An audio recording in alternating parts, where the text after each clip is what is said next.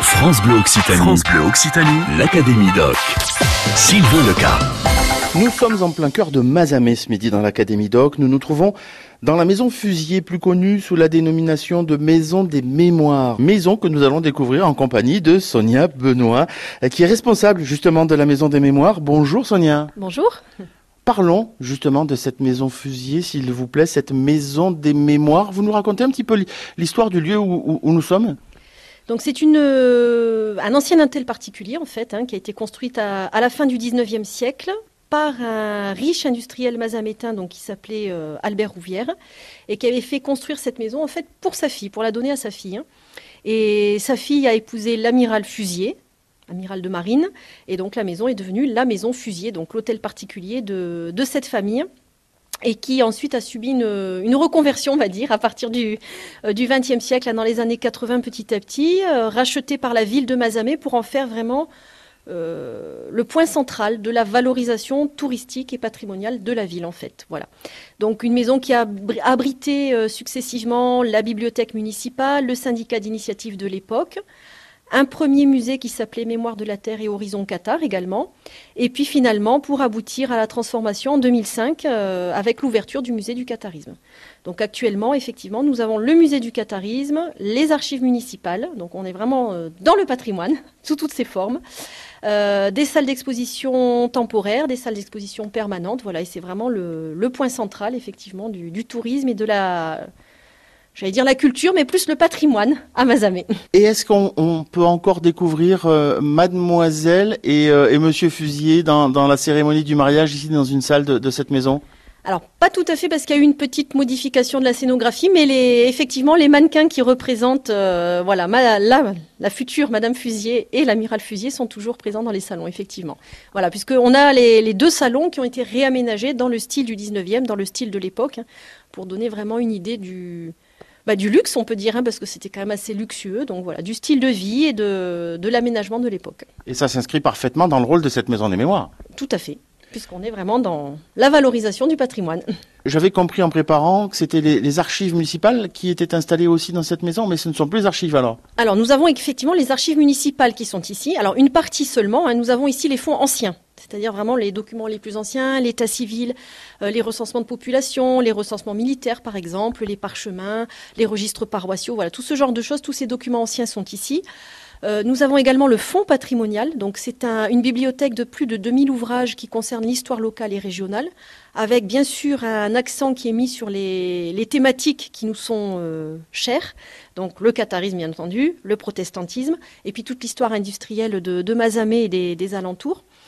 Euh, voilà. Puis après, on a un autre local qui effectivement va conserver, par contre, là, les archives municipales qui sont récentes, qui sont produites par les services de la ville. Hein. Mais nous, ici, vraiment, ce sont les archives anciennes. Donc, on est vraiment toujours dans l'histoire, dans le patrimoine. J'allais dire, euh, autant de documents dans une si petite maison, même si c'est quand même une belle bâtisse, elle, fait combien de surface Elle est quand même très grande. Hein, voilà. On a quand même une maison qui est sur quatre niveaux. Ah et on a à peu près 300 mètres carrés par niveau. Donc, euh, faites le calcul. C'est pas mal. Une petite maison de campagne. Voilà, voilà, tout à fait. Vous aussi, vous aussi, rejoignez l'Académie Doc. Ce midi, l'Académie Doc est en compagnie de Sonia Benoît, qui est la, responsable de cette maison des mémoires dans laquelle nous sommes. Et nous allons, si vous le voulez bien, Sonia, parler, ben, parler de, l'endroit d'ailleurs où nous sommes en ce moment pour, pour parler. C'est euh, le, le musée du catharisme. Ma première question qui me brûle les lèvres, c'est vous avez choisi de prendre partie finalement dans la présentation, dans la, réalisation de ce musée alors justement, on a essayé de ne pas prendre parti. On a essayé euh, d'être le plus neutre, je dirais, possible. voilà. L'idée surtout, c'était déjà de, voilà, de présenter le sujet déjà dans son contexte, parce qu'effectivement, les gens, quand ils arrivent, ont tellement d'idées reçues sur la question qu'ils savent plus ni où, ni quoi, ni quand, ni comment. Donc déjà, de le remettre vraiment dans son contexte, de présenter le contexte historique, social, etc. Donc là, il n'y a pas de, parti pris, hein. ce sont les historiens qui ont, qui ont travaillé là-dessus.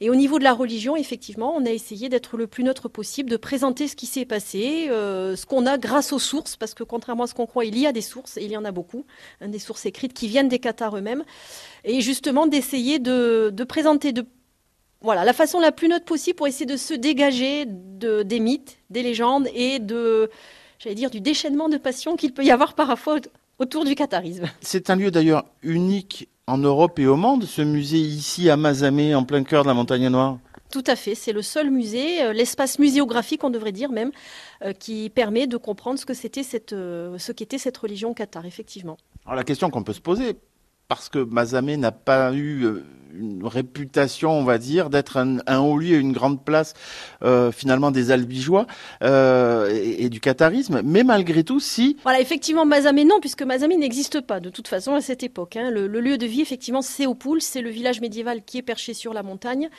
Et qui est vraiment connu comme étant un castrum cathare, donc vraiment un lieu où on sait qu'il y a de nombreux croyants cathares, qui sera même un temps le siège de l'évêque cathare de Carcassonne en fuite. Hein, voilà, donc c'est vraiment un lieu qui a été très important qui a été assiégé par Simon de Montfort pendant la croisade, qui avait une place stratégique. En plus, c'était vraiment le verrou là, de, la montagne noire, hein, et qui est d'ailleurs qualifié par Anne Brenon, la grande historienne du catharisme, comme étant le Mont Ségur, le petit Mont Ségur de la montagne noire. Hein. voilà, donc c'est vraiment un lieu euh, très important. Et effectivement, au cœur de la première église cathare constituée, l'église cathare d'Albigeois, entre Albi et Carcassonne. Donc on est légitimement parlant, nous sommes en plein cœur de la première terre cathare implantée, donc il n'y a pas de souci de ce côté-là.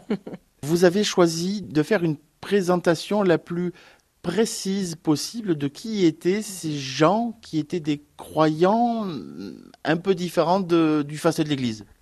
Tout à fait. Voilà, l'idée c'est de bien montrer les différences qu'il pouvait y avoir entre ces religieux et ces croyants, puisqu'il y a, comme dans toute Église, des religieux et des simples croyants. Hein.